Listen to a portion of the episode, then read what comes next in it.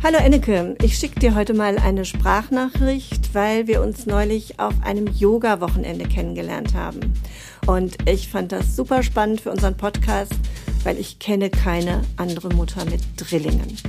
Und ich wollte dich fragen, ob du Lust hast, mal zu kommen und ein bisschen zu erzählen, wie euer Familienleben so ist mit drei Kindern, die gleichzeitig in die Welt kamen. Ja klar, ich erinnere mich. Aber muss ich mich da irgendwie vorbereiten? Nö, ich glaube, du bist vorbereitet genug und ich freue mich einfach, wenn du zusagst. Sehr gerne, ich freue mich auch.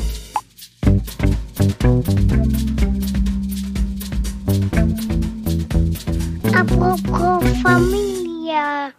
Ja, hallo, da sind wir wieder mit Apropos Familie. Und ich freue mich, dass ihr wieder eingeschaltet habt, dass ihr zuhört. Denn heute machen wir mal kein Thema, das sich um Babys und ganz kleine Kinder dreht, sondern ich habe bei mir eine Mutter, die auf einmal drei Kinder hatte oder hat, nicht hatte, sondern sie hat sie. Enneke, ich begrüße dich ganz herzlich. Ich freue mich, dass du dich darauf eingelassen hast, hierher zu kommen. Ja, herzlich willkommen bei uns. Dankeschön, ich freue mich auch.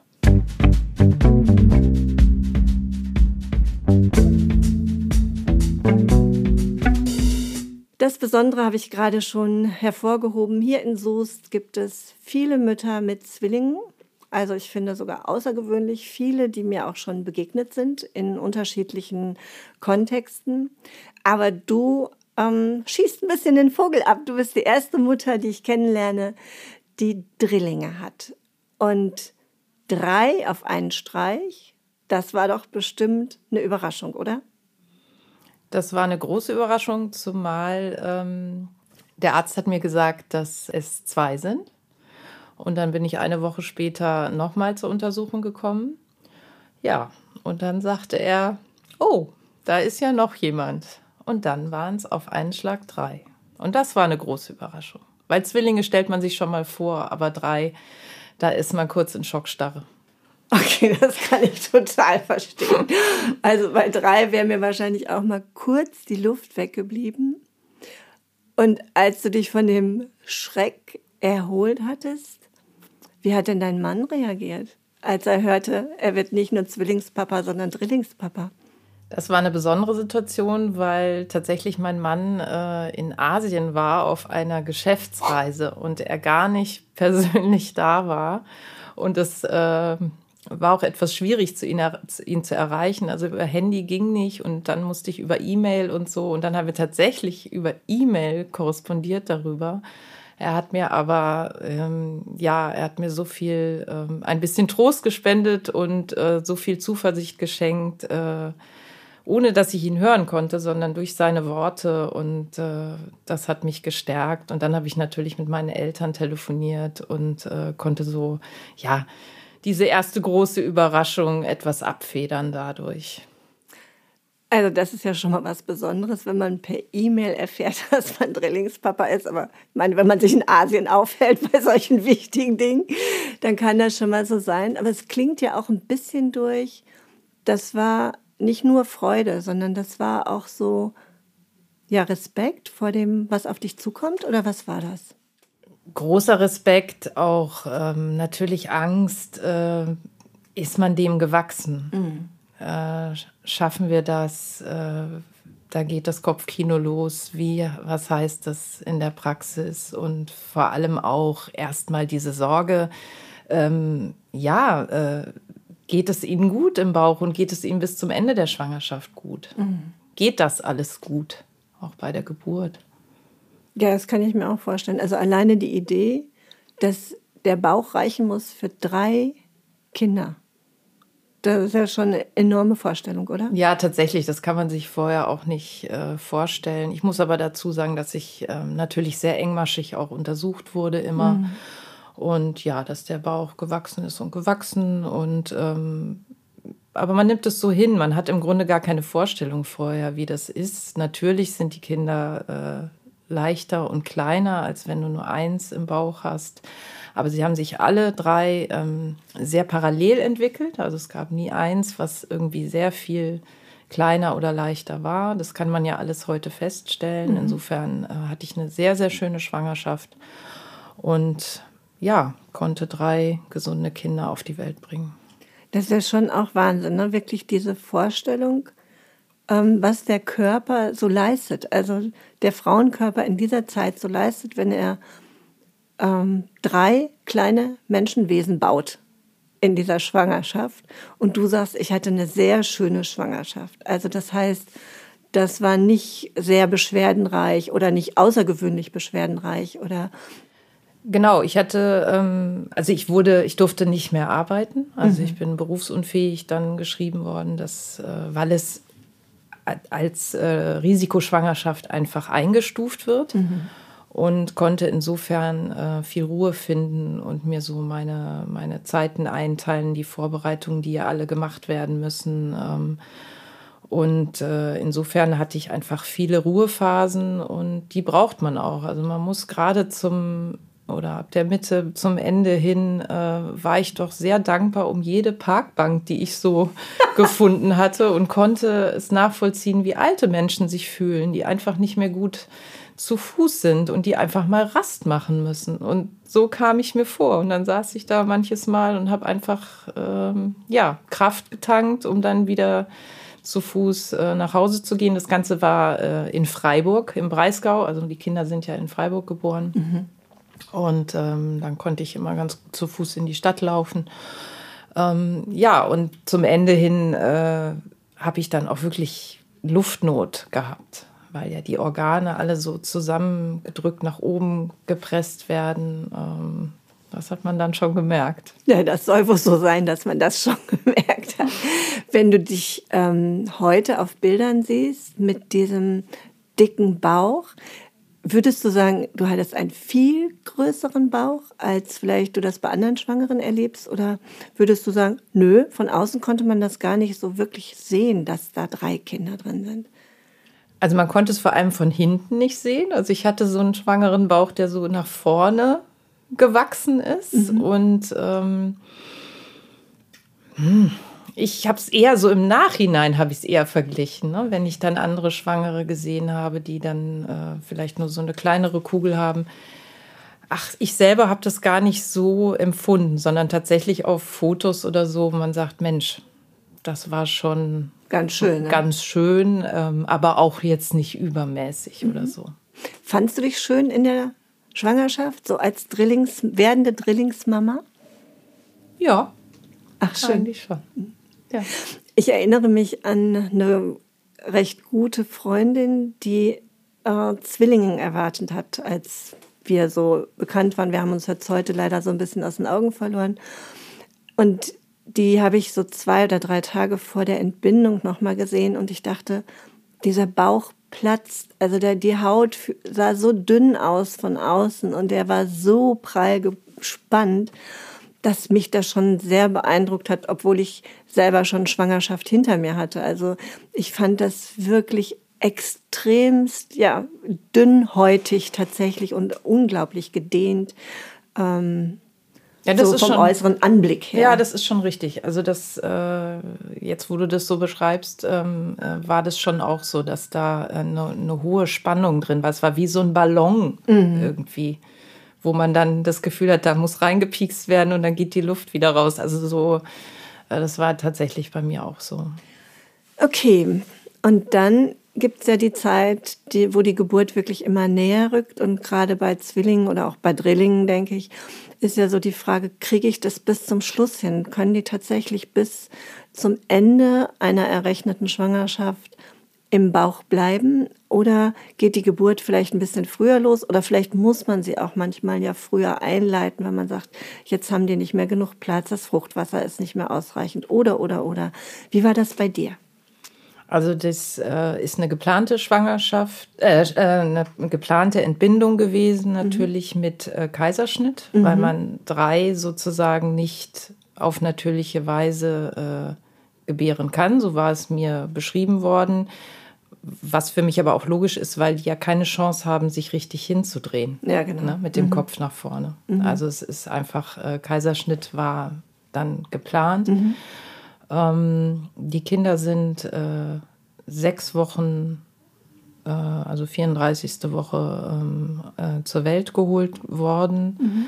Ich hätte sie gerne noch eine Woche länger getragen, ähm, aber da hat dann der Arzt gesagt, nee, jetzt gucken wir mal, ähm, wir gehen kein Risiko ein, wir können dann noch diese, ähm, diese, äh, jetzt fällt mir der Name nicht ein, Lungenreife, ähm, Lungenreife machen. Mhm. Da kann man noch mal eine Spritze geben, damit mhm. die Lunge gut äh, und das kann man nur bis zu einem gewissen, bis zu einer gewissen Schwangerschaftswoche machen. Ja, genau.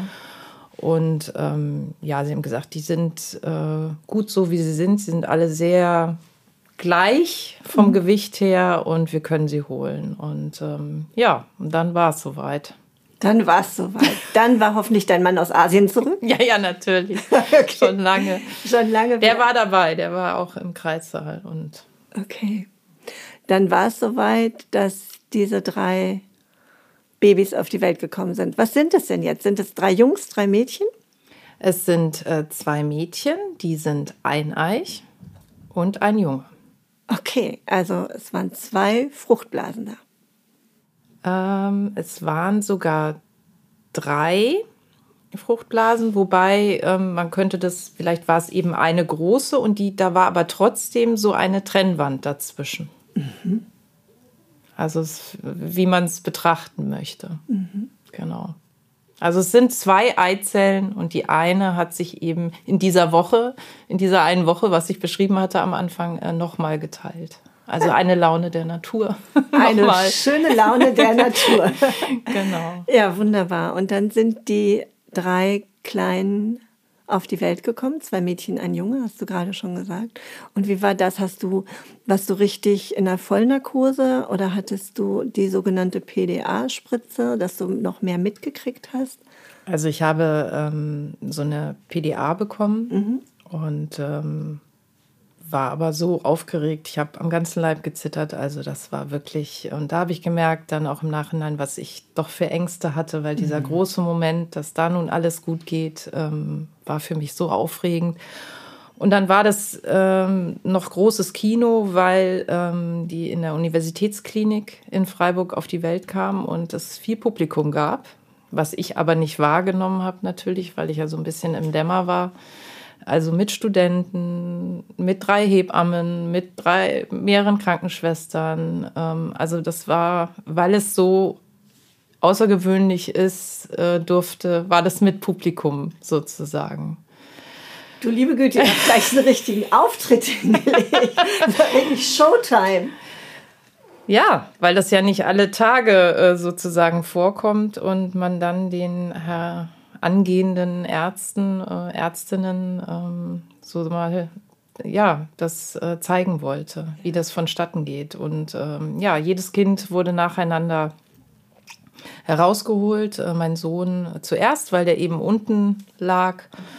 Und dann die Töchter und mein Mann war eben dabei und durfte die Kinder auch in den Arm nehmen. Und mir hat man dann ein, eine, ich glaube, die, die Greta, meine zweite Tochter ähm, auch auf die Brust gelegt und die war natürlich übervorsichtig auch. Die sind sofort natürlich untersucht worden und so weiter und mhm. ja. Aber mein Mann war da und das war ganz schön, ja, das dass er teilhaben an. durfte. Ja. Er weil, tatsächlich auch so an, weil ja, weil ich ja so ein bisschen, ich war so ein bisschen weggetreten und habe ja nicht so alles mitbekommen, aber äh, ich habe das Schreien gehört auch und war sehr bewegend. Ja, find, also bewegt mich jetzt auch gerade nochmal, weil ich so denke, ja, es ist so eine besondere Situation gewesen, die ja auch, also ich bewundere auch deinen Mut, weil das war ja wirklich auch risikoreich, wenn irgendwas schiefgegangen wäre, das wäre auch vor großem Publikum gewesen. Und so dieses wirklich so intime, was man sich ja sonst unter Geburt vorstellt, Mama, Papa und ein Baby, das war bei euch ja aufgrund der Umstände so nicht gegeben. Und trotzdem hört sich's an, als ob ihr wie in so einer kleinen Blase gewesen seid, du und dein Mann. Ja, das war einfach die Dankbarkeit, ne, dass sie mhm. einfach, dass alles dran war und sie gesund ähm, auf die Welt kam. Äh, ich habe leider bei der ganzen Sache ganz viel Blut verloren, weil ich so eine Plazenta previa hatte. Mhm. Also ähm, ich hätte auch gar die Kinder gar nicht natürlich gebären dürfen mhm. weil das ist so eine spezielle Situation, wo man dann äh, in Gefahr ist zu verbluten. Mhm. Und äh, mir ging es dann danach nicht so gut, weil ich musste Blutkonserven kriegen und so, weil ich eben so viel Blut verloren hatte und lag dann noch auf der Intensivstation. Also ich hatte äh, tatsächlich nicht die Möglichkeit, sofort äh, auch die Kinder zu sehen. Mhm. Aber mein Mann hat sich gekümmert und ähm, ja, man muss das so hinnehmen. Also wie gesagt, ja. die Kinder waren auf der Welt, sie sind gesund und das war die Hauptsache. Das war auf alle Fälle die Hauptsache. Und ich meine, das ist ja auch nochmal eine Riesenbelastung für dich gewesen. Nicht nur diese Schwangerschaft, sondern dann die Narkose mit Geburt und dann auch nochmal Komplikationen. Also das ist ja auch was, was man so als Frau erstmal ein Stück verarbeiten muss, oder? Ja, auf jeden Fall. Ähm, wobei man sich äh, natürlich da auch zurückstellt äh, erstmal. Aber klar, ich wollte natürlich viel fitter sein und ich wollte ähm, mehr und gleich und meine Ungeduld und so, dass ich eben auf die Intensivstation äh, ähm, konnte, weil die Kinder sind ja ähm, auf der Kinderintensiv lagen die noch, weil die dann im Brutkasten lagen. Die werden ja dann aufgepäppelt und beobachtet und äh, mein Sohn hatte dann noch so eine Atemhilfe bekommen. Und da lagen sie aber auch nur eine Woche, weil mhm. sie so fit waren, dass sie dann normal auf die Kinderstation konnten. Ja, super. Also du beschreibst das so schön. Sie waren unter, einem, unter einer guten Beobachtung. Ihr wart alle unter einer guten medizinischen Betreuung. Wie lange beobachtest du deine Kinder jetzt schon? Wie alt sind die heute? Die sind zwölf Jahre. Wow. Also die haben sich wirklich prima entwickelt aus diesem, ja, aus, eigentlich auch aus einer tollen Schwangerschaft. Die Schwangerschaft war toll, sie sind mit einem guten Geburtsgewicht auf die Welt gekommen. Sie haben irgendwie die Showbühne ein bisschen verlassen und sind jetzt schon zwölf Jahre. Ja. Kannst du dich noch erinnern, wie das war, als du mit drei Kindern ihr mit drei Kindern nach Hause gekommen seid und ihr jetzt irgendwie ein Stück Alltag mit denen gestalten musstet. Ja, das weiß ich noch ganz genau, zumal wir erst ähm, mit zwei Kindern nach Hause geschickt wurden. Mhm. Der Karl hatte noch so ein bisschen ähm, Verdauungsprobleme und da waren, die sind ja sehr vorsichtig, die Ärzte. Ähm, und dann haben sie gesagt, na, nehmen Sie mal Ihre Töchter jetzt mit nach Hause, dann können Sie sich schon mal ein bisschen eingewöhnen. Und ähm, das bedeutete aber, dass wir natürlich äh, ja zu Hause jetzt die zwei versorgen mussten, zusätzlich aber immer noch wieder in die Klinik fahren, um den Sohn äh, zu sehen und auch die abgepumpte Milch ihm zu bringen, etc. pp. Und äh, da haben wir ganz schnell gemerkt, das ist nicht stimmig. Mhm. Der fehlt. Okay. Ähm, also dieses ganze System war nicht richtig. Und dann haben wir nochmal gesprochen mit den Ärzten und haben gesagt, nee, der Karl, der muss mit nach Hause. Und äh, prompt war er zu Hause, hat es dann auch mit der Verdauung geklappt. Also insofern war das unsere richtige Entscheidung, ein richtiges Bauchgefühl. Und wir haben gesagt, nein, das passt nicht. Die, die, die müssen zu dritt jetzt bei uns sein. Und dann war es auch gut. Ach, wie schön, dass ihr auch so mutig dann wart, zu sagen, nee, wir, wir merken hier, dass was nicht in Ordnung ist und wir wollen das stimmiger machen und da fehlt Karl halt einfach. Genau. Lagen die in einem Bett? Ähm, die lagen am Anfang in so einem, ja, das haben wir uns äh, gebaut, irgendwie in einem Bett neben unserem Bett. Mhm. So wie die drei Brote lagen sie da. die drei und, Brote. Genau, und sind dann äh, später, ähm, hatten sie jeder ihr eigenes Bett. Genau.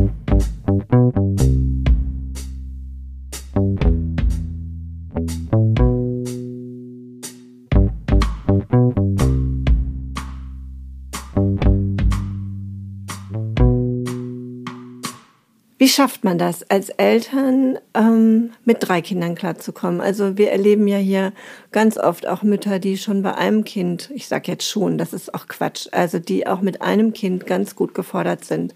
Und wenn ich so an mich denke, das war auch ähm, in diese Mutterrolle reinzukommen und diese Versorgung hinzukriegen und dieses nächtliche Aufstehen, dieses tagsüber trösten und äh, zur Verfügung stellen. Das ist ja schon was, was man als Frau so noch nicht gelernt hat und dann eben beim Tun lernt, also Learning by Doing. Jetzt stelle ich mir das mal drei vor und ich glaube, ich wäre auf den Zahnfleisch gegangen.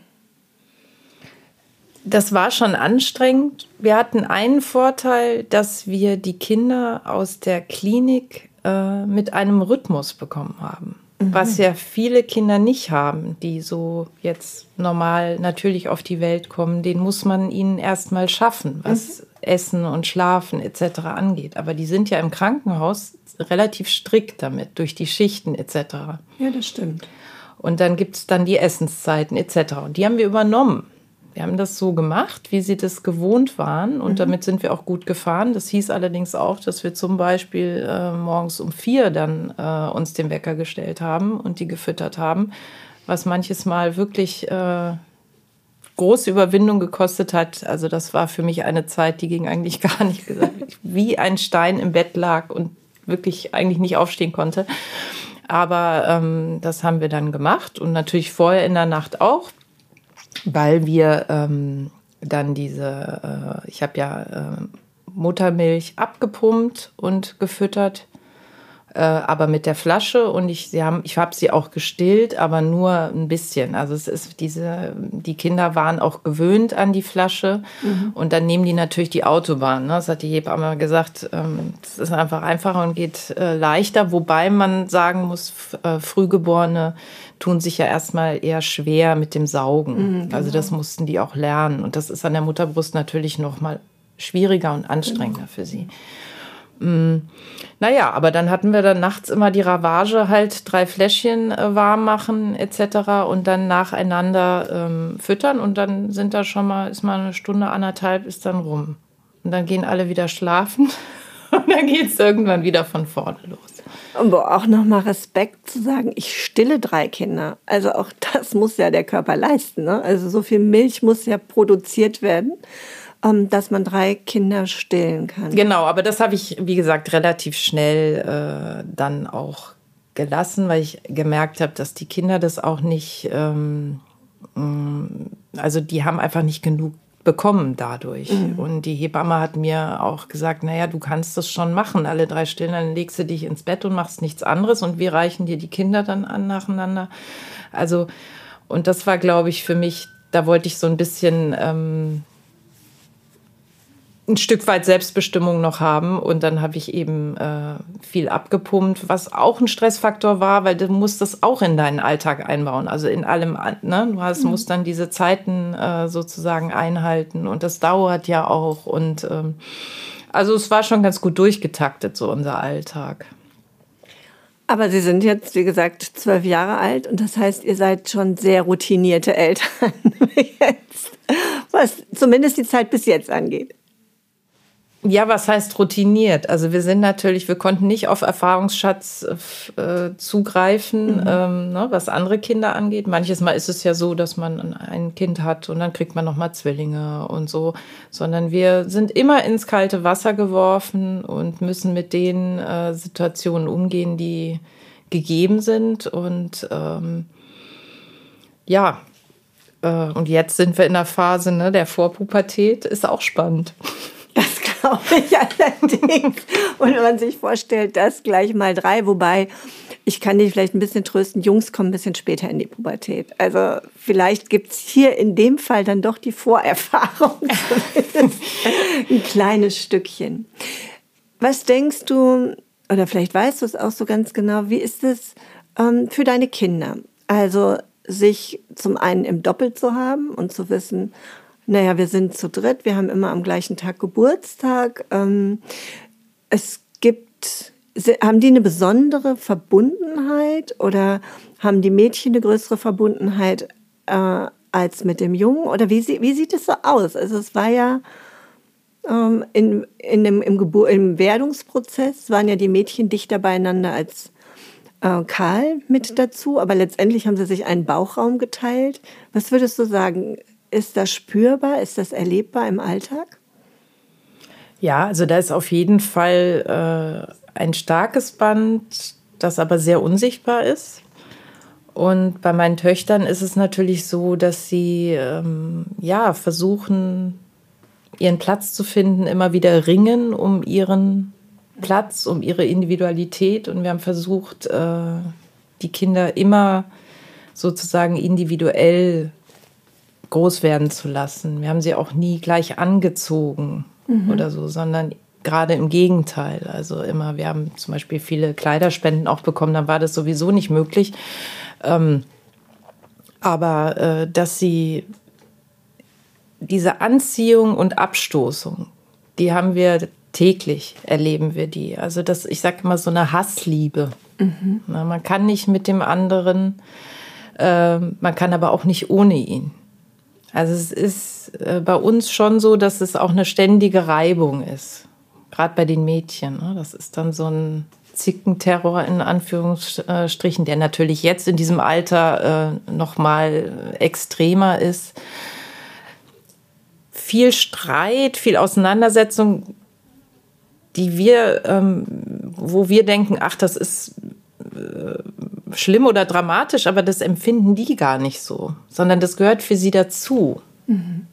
diese Reibung. Und äh, da, da, sind die sich auch gar nicht so arg dann miteinander, sondern das ist auch ähm, ihre Form des Umgangs. Äh, der Karl war immer sehr, schon sehr selbstständig von Anfang an. Der hatte immer so ein bisschen so eine, ähm, ja, Sonderstellung will ich nicht sagen, aber der hat immer so sein Ding gemacht. Mhm. Und äh, insgesamt beobachten wir, dass ihnen immer was fehlt, wenn einer nicht da ist. Das gilt aber für die ganze Familie tatsächlich. Also wenn wir, wir sind ja fünf und wenn dann einer nicht da ist aus irgendeinem Grund äh, oder mal länger fehlt, äh, ist das System für sie gestört. Ach, das, das ist ganz spannend. Also ja. das ist, ich sage immer, das sind so Rudeltiere. Also so, das äh, ist ihnen ganz wichtig. Da sind sie sehr sensibel. Ja, spannend, wie du das erzählst. Also, dass die Mädchen so ein bisschen konkurrieren, liegt ja vielleicht auch einfach daran, dass es das gleiche Geschlecht ist. Nicht nur, dass sie sich ähm, quasi ein, also einen Raum geteilt haben, einen sehr engen Raum geteilt haben, sondern die beiden sind ja auch das gleiche Geschlecht und Karl ist auch so ein bisschen, was das angeht, einfach vom Geschlecht her anders. Ne? Und es gibt, glaube ich, schon den Unterschied oder meine Erfahrung sagt, es gibt einfach den Unterschied zwischen Jungs und Mädchen. Also die kriegt man nicht gleich, sollte man ja auch nicht. Also da gibt es schon, also alleine im Äußeren eine Auffälligkeit und ich stelle mir das auch schwierig vor als Kind, wenn ich in meinem Gegenüber auch immer mich ein Stück erkenne. Wollte ich gerade sagen, das ist eben, äh, Sie sehen ja immer einen Spiegel. Mhm. Also Sie sehen ja auch Verhalten beim anderen, äh, was Sie gar nicht für sich annehmen, aber was Sie natürlich auch selber haben. Mhm. Und das ist, äh, da muss man erstmal mit umgehen.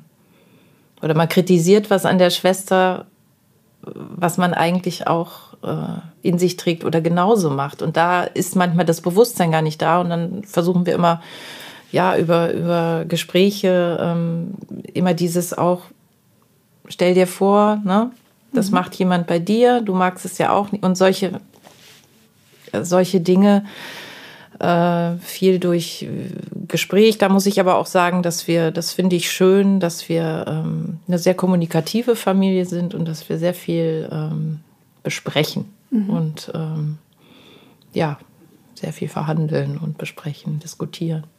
Ja, es scheint auch erforderlich zu sein. Also man hört ja jetzt auch noch mal raus, ihr seid als Eltern da auch wirklich gefordert. Also und zwar auf allen Ebenen, ne? auf der Ebene von Zuwendung und ähm, Zugehörigkeit, auf der Ebene von ich erkläre dir ein bisschen, wie das funktioniert, wie du funktionierst, wie wir miteinander funktionieren, auf der Ebene für Ausgleich zu sorgen, für Harmonie zu sorgen, ähm, jeden individuell zu betrachten, was ich auch echt immer herausfordernd finde, weil ich glaube, alle Eltern neigen auch ein bisschen dazu, zu vergleichen.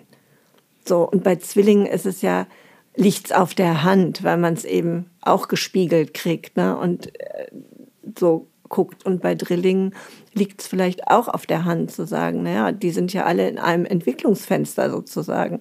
Äh, da bietet es sich an, zu gucken, was kann der eine schon und was kann der andere noch nicht oder ähm, wo sind auch die Unterschiede und so weiter und so fort.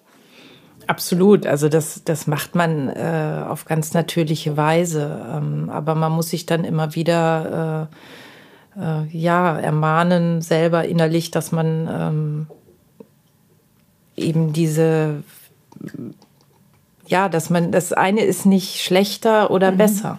Genau. Und äh, ich finde, wir sind natürlich bei diesem Zwillingsding und gerade bei so einer Eineigkeit, wir sind ja solche Laien und wir haben, ich, ich maße mir überhaupt nicht an, was das bedeutet und ich bin so gespannt darauf, wenn sie mal erwachsen sind, dass man noch mehr darüber sprechen kann oder dass sie sich selber besser noch darüber ausdrücken können, was das bedeutet, weil das kann keiner, auch die Eltern nicht nachempfinden, so einen Zwilling, so einen eineigen äh, Zwilling zu haben. Mhm.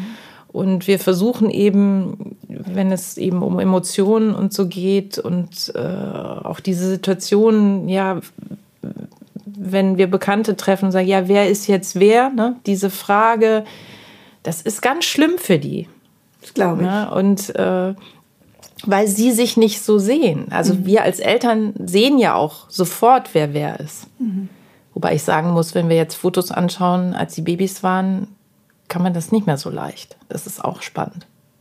Also, ja, verrückt, ähm, weil die Säuglinge natürlich ne, sich noch nicht so, das so rausgebildet hat. Aber das nur am Rande. Aber ähm, also so Alltagssituationen, wo, wo die so viele Gefühle auch unterdrücken müssen. Und das kommt dann an anderer Stelle hoch. Und dann versuchen wir das natürlich aufzunehmen. Aber letztlich kannst du das nicht nachempfinden, mhm. weil du ja gar nicht in der Haut steckst. Und da muss man viel Toleranz haben und viel, ja, versuchen einfach äh, zu zeigen, dass man eben äh, da ja ein Verständnis hat natürlich äh, für gewisse Situationen, die sie so empfinden, was man erstmal nicht nachvollziehen kann. Ja, das hört sich gut an, wie du das beschreibst, weil ich habe gerade auch noch mal so gedacht, es ist ja auch schrecklich ähm, oder andersrum, es ist so, man nimmt das so selbstverständlich hin, dass man erkannt wird. So, ne? Also wenn ich jemandem begegne, ist klar, dass ich Petra bin oder dass du Enneke bist und das ist für alle und das war schon immer so und das war noch nie anders. Aber wenn dann plötzlich jemand auftaucht, ähm, wo sich die Außenwelt fragt, bin ich es jetzt oder bin ich vielleicht jemand anders? Das ist schon echt komisch, weil meine Individualität damit verloren geht. Ne? So ein bisschen zumindest. Also ich kann mich nicht über das Außen so klar identifizieren lassen. Und das ist natürlich ein, Riesen, ein Riesenthema. Ja, also die Individualität bleibt natürlich, aber du wirst nicht auf den ersten Blick erkannt, genau. wer du bist. Ja. Das, das findet man nur in Filmen und in Büchern lustig, aber im Leben nicht Wirklich? Ja, das meine ich. Und da kann man sich nicht reinversetzen. Mhm. Also man hat eine Vorstellung davon, mhm. aber ähm, ja, das haben sie dann irgendwann mal geäußert, dass sie das total nervt. Ne? Glaube ich Ihnen aufs Wort. Aber wir können sie natürlich auch nicht immer schützen davor. Das geht nicht. Und das ist, wir sagen immer, es ist eben euer Schicksal auch. Ja. Es ist eure Konstellation und ähm, da hat natürlich Karl äh, der hatte so Narrenfreiheit, eher, weil er ja eins ist. Genau. Und äh, trotzdem diese Sicherheit äh, des Verbundes. Ja, das ist echt super spannend.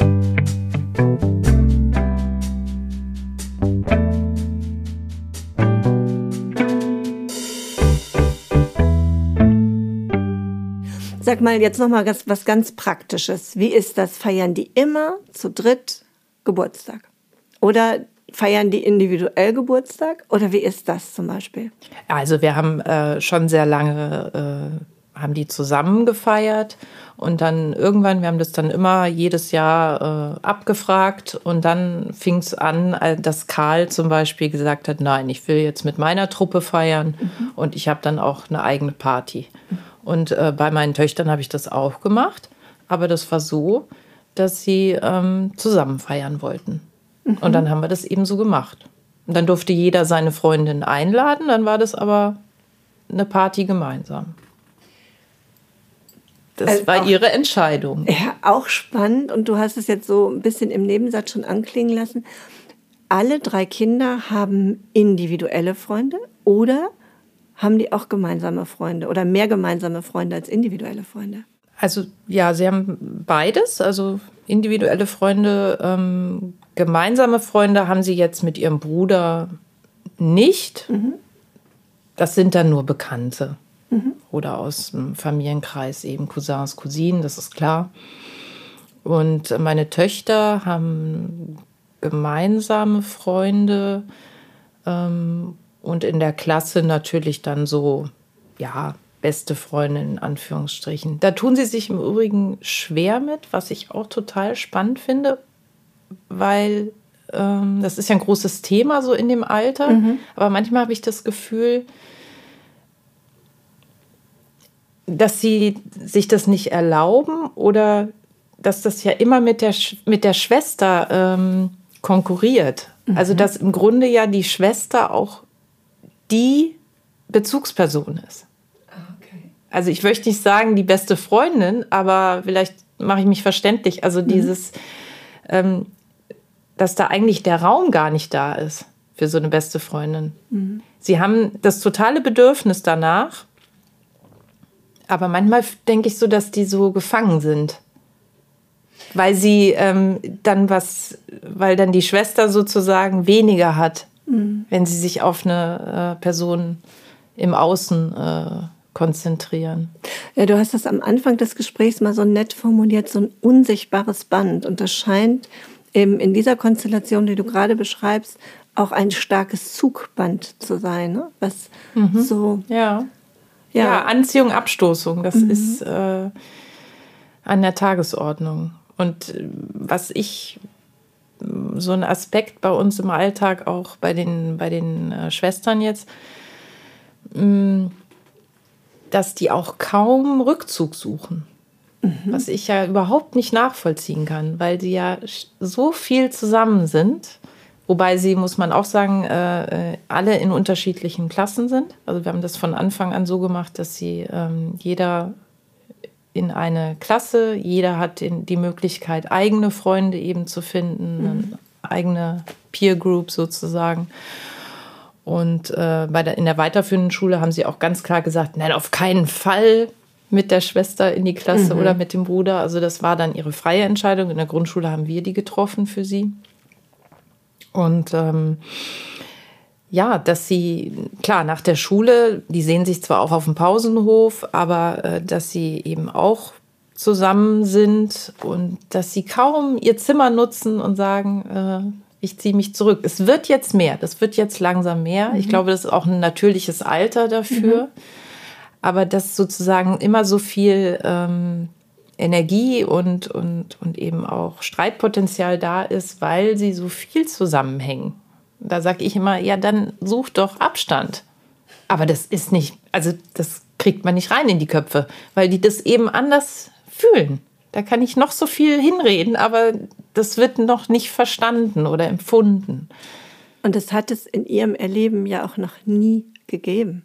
Also ich Ja. finde, das spielt ja auch immer eine Rolle. Ne? Es hat es in ihrem Leben Mhm. Sie kennen es nicht nie anders. gegeben. So, also für uns, die wir das alle in anderer Form kennen, ähm, ist es, glaube ich, eine einfachere Übung. Ja, auch nicht immer, aber manchmal einfacher. Und für diese Kinder hat es das nie gegeben. Das heißt also, als alle neuronalen Entwicklungen stattgefunden haben, war das schon immer so. War immer jemand da. War immer, war immer schon so, genau. Also, und dann glaube ich, ist es auch schwer vorstellbar, ähm, das anders zu praktizieren, wenn es nicht aus einer Entwicklung herauskommt. Und die beschreibst du ja gerade. Also es gibt jetzt pubertär wahrscheinlich schon die Entwicklung auch nochmal ähm, sich langsam zu trauen, aus diesem Verbund ein bisschen rauszutreten. Ja, das glaube ich auch. Und äh, Karl tut sich da zum Beispiel leichter, weil er ja immer so ein bisschen singulär war. Also der konnte das schon immer besser. Und naja, ich sag ja, es ist ja auch nur eine Tür dazwischen. Ne? Also ist, der andere ist ja nicht wirklich weg, aber es äh, sozusagen einfach mal die Tür zuzumachen und ähm, Abstand zu suchen und sagen, ich mache jetzt mein Ding.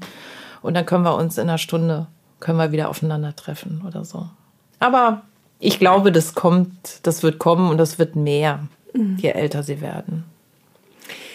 Also jetzt so, ich gucke mir ein bisschen auf die Uhr. Ähm, was ja wirklich spannend ist, ist auch nochmal zu sehen, dass neben der großen Individualität, die eure Kinder ähm, haben, das für euch als Eltern auch sehr herausfordernd ist. Also wirklich, ähm, ich erlebe dich jetzt mit einem hohen Bewusstsein, so zu gucken, was tut den Kindern gut, was ist für ihre Entwicklung wichtig, ähm, Hast du dir, ist das alles Bauchgefühl oder hast du dir, habt ihr euch mit Studien beschäftigt, Bücher darüber gelesen, euch Tipps geholt oder wie seid ihr mit der Situation oder wie geht ihr mit dieser Situation um, die ja sehr besonders ist?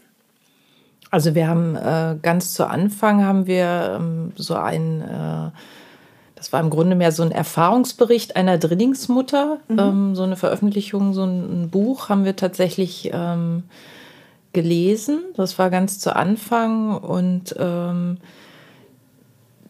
ja, den einen oder anderen Ratgeber, aber irgendwie nie so richtig von vorne bis hinten, weil auch die Zeit gar nicht da war. Also tatsächlich konnte man sich da gar nicht drauf äh, konzentrieren. Und irgendwie ähm, sind wir dann davon abgekommen und haben tatsächlich einfach, ja, intuitiv und nach unserem Bauch ähm, gehandelt. Und äh, haben uns aber äh, schon auch mal Hilfe von außen geholt. Das jetzt erinnere ich das gerade von so einem Erziehungscoach. Da waren wir noch in München ähm, da ging es auch mal um so eine Einschlafproblematik bei einem Kind. Und ähm, die hat uns super geholfen und das war dann auch relativ schnell ähm, geklärt. Also wir haben, wir sind, stehen auf dem Standpunkt, immer gerne professionelle Hilfe von außen, wenn man an einen Punkt kommt, wo wir nicht weiter wissen. Mhm. Ja, aber die drei, die binden schon bis heute sehr viel Aufmerksamkeit im ja. Alltag und ja. Glaubst du, wenn du das so formulierst, dass sie mehr Aufmerksamkeit binden als drei Kinder in einer Familie, die nicht Drillinge sind? Das glaube ich eigentlich nicht.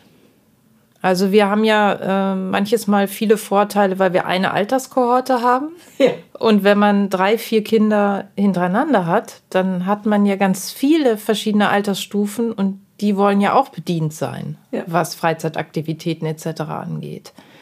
Ich glaube, das ist viel herausfordernder.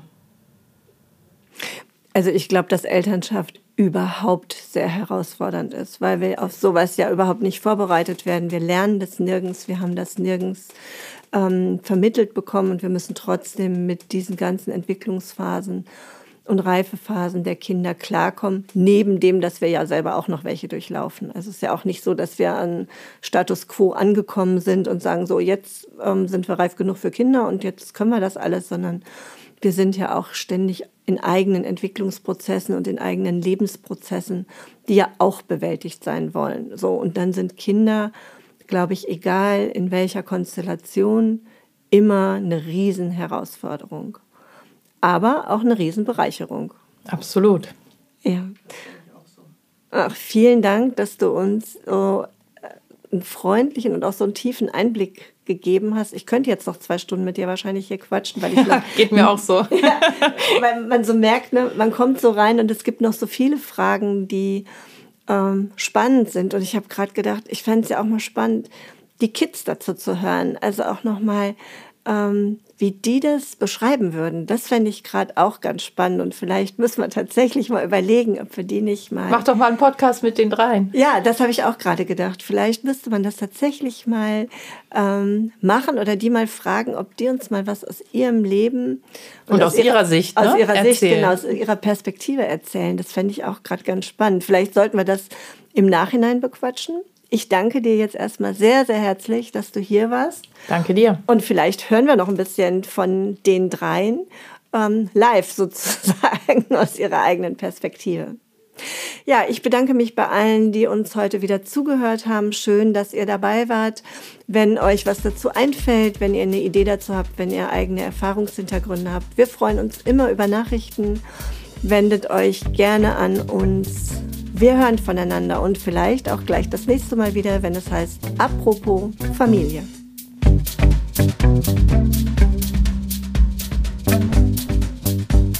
Apropos Familie.